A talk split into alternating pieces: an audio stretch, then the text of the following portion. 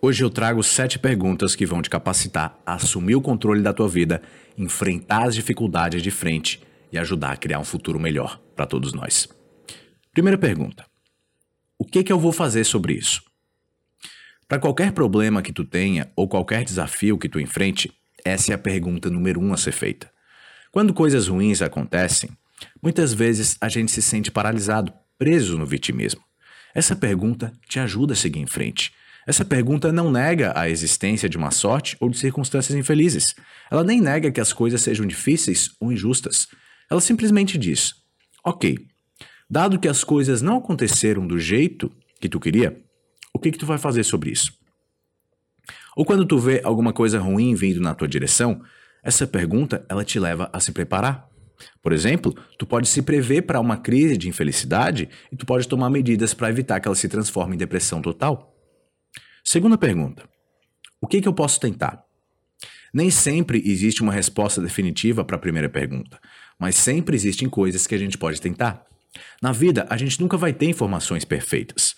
No entanto, diante dessa incerteza, tu pode avançar gerando opções e realizando pequenos experimentos. Terceira pergunta: Como que eu sou responsável?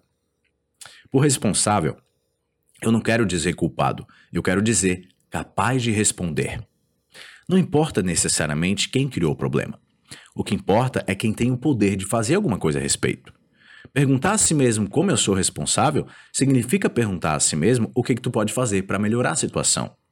Independentemente de quem é a culpa, essa pergunta ela permite que tu tome medidas positivas.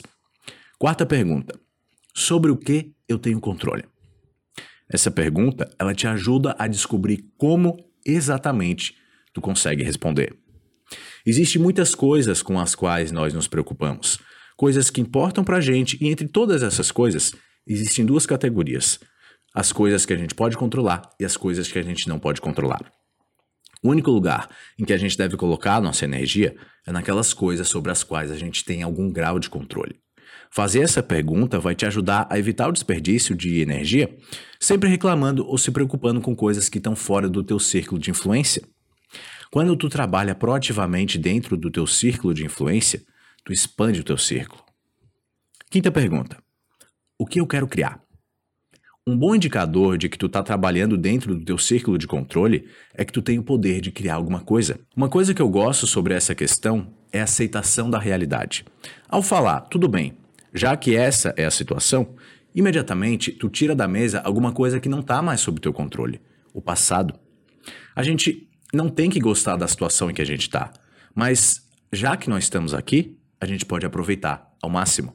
Muitas vezes, a maneira de tirar o melhor de alguma coisa é realmente fazer alguma coisa. Responder proativamente a um problema pode envolver a criação de uma solução física, mas frequentemente vai envolver a criação de alguma coisa menos tangível. Um novo hábito, um melhor padrão de comunicação ou um ambiente doméstico mais propício para alcançar os seus objetivos. Quando alguma coisa dá errado, tu pode querer criar um sistema para evitar que o mesmo problema aconteça de novo.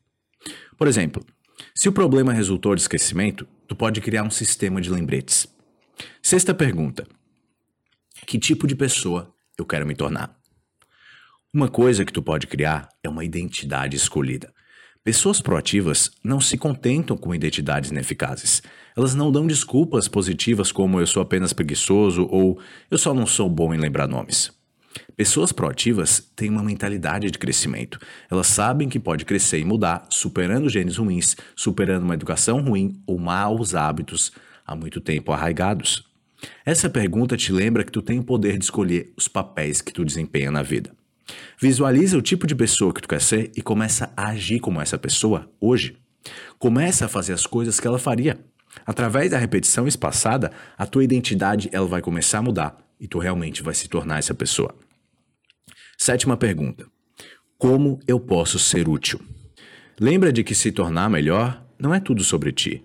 Se trata de se tornar uma versão de si mesmo que é capaz de servir aos outros e compartilhar os próprios dons com o mundo. A humanidade, ela enfrenta muitos problemas. Muitas vezes parece que qualquer ação que a gente tomar vai ser pequena demais para fazer a diferença. Mas essa é a maneira de pensar de uma vítima passiva. Em todas as circunstâncias, tu tem o poder de ser útil e magnânimo. E tudo conta.